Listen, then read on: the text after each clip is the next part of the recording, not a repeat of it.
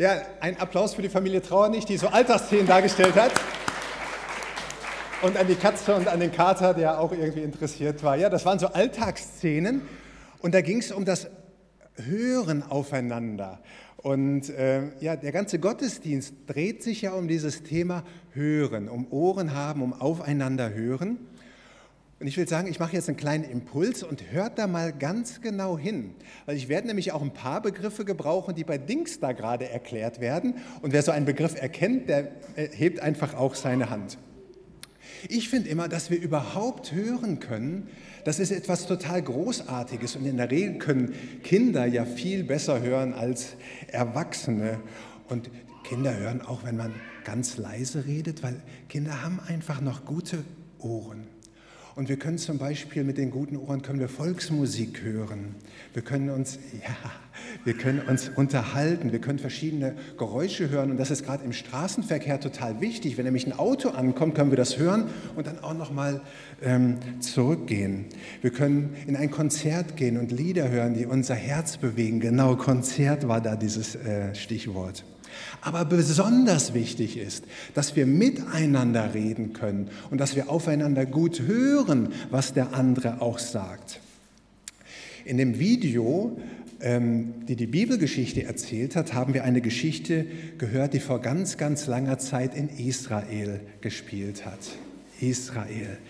Und da waren zwei blinde Menschen, die äh, zu Jesus gekommen sind. Und sie schreien zu Jesus, dass er ihnen hilft. Und sie wollen wieder sehen können. Sie wollen geheilt werden. Sie haben keinen Bock mehr, immer mit dem Blindenstock so rumzugehen. Genau, dieser Blindenstock.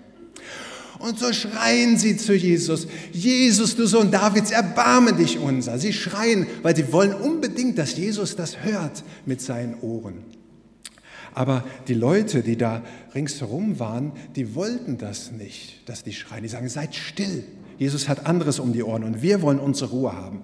Aber Jesus war die einzige Chance, weil Krankenhäuser gab es zu dieser Zeit ja noch gar nicht. Ja? Und deswegen mussten sie zu Jesus gehen. Er war ihre einzige Chance. Was hätten sie auch sonst tun können? Weil Optika gab es damals auch noch nicht, die äh, irgendwie wieder Leute zum Sehen kriegen.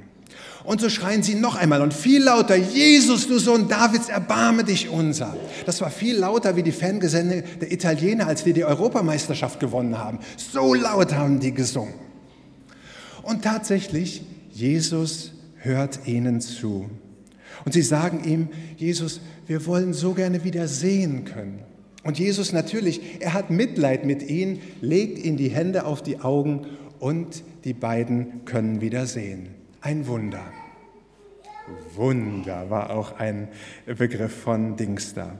Und die beiden ehemaligen Blinden sind happy und sie folgen Jesus nach. Sie wollen nun auf ihn hören und er hatte auf sie gehört. Ja, was lernen wir von dieser Geschichte? Zweierlei. Einmal ganz kurz und logisch, Jesus kann Wunder tun. Und das kann er bis heute, weil er der Sohn Gottes ist, weil er der Messias ist. Aber das Zweite, und das wollen wir uns heute besonders merken, ist, dass Jesus Ohren für uns hat. Dass er uns zuhört, wenn wir mit ihm reden. Und das ist so, weil er uns sehr lieb hat und weil du und du und du total wertvoll für ihn bist. Kannst du dir vorstellen, dass Jesus, der Sohn Gottes, der im Himmel ist, dich hört mit dem, was dich bewegt, was du für Sorgen hast? Ja, das ist so, auf jeden Fall. Aber das Problem ist, wir erleben das häufig anders. Wir haben gerade so diese Alltagsszenen gesehen. Ähm, die Eltern wollten da irgendetwas, die Kinder ähm, hören irgendwie oder die äh, Eltern wollten etwas und hören gar nicht zu, was die Kinder eigentlich wollen. Man redet so ein bisschen aneinander vorbei.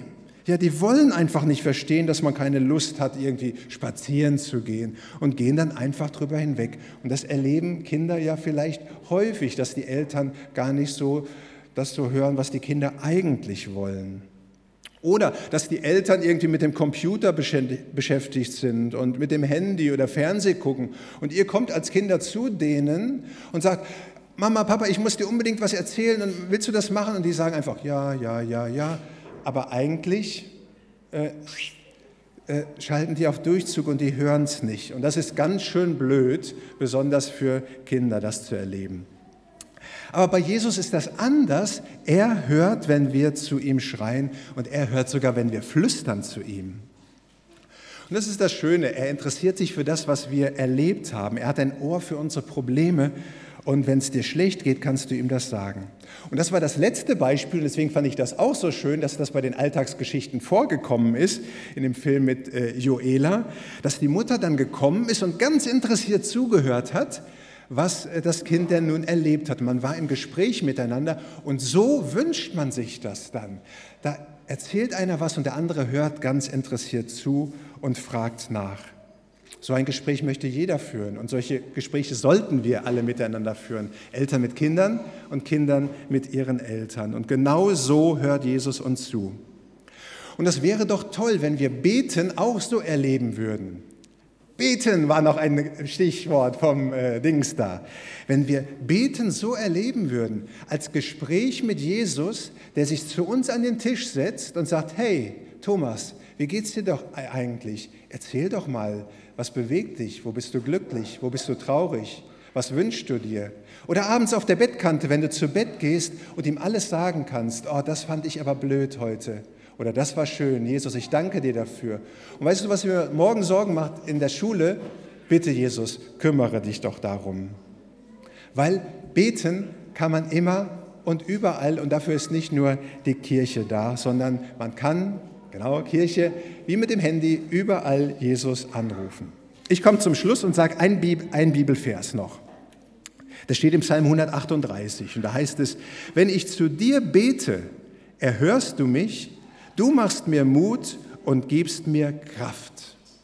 Genau so ist das, wenn wir zu Jesus ganz vertraut beten. Er hört uns und er gibt uns Mut und Kraft.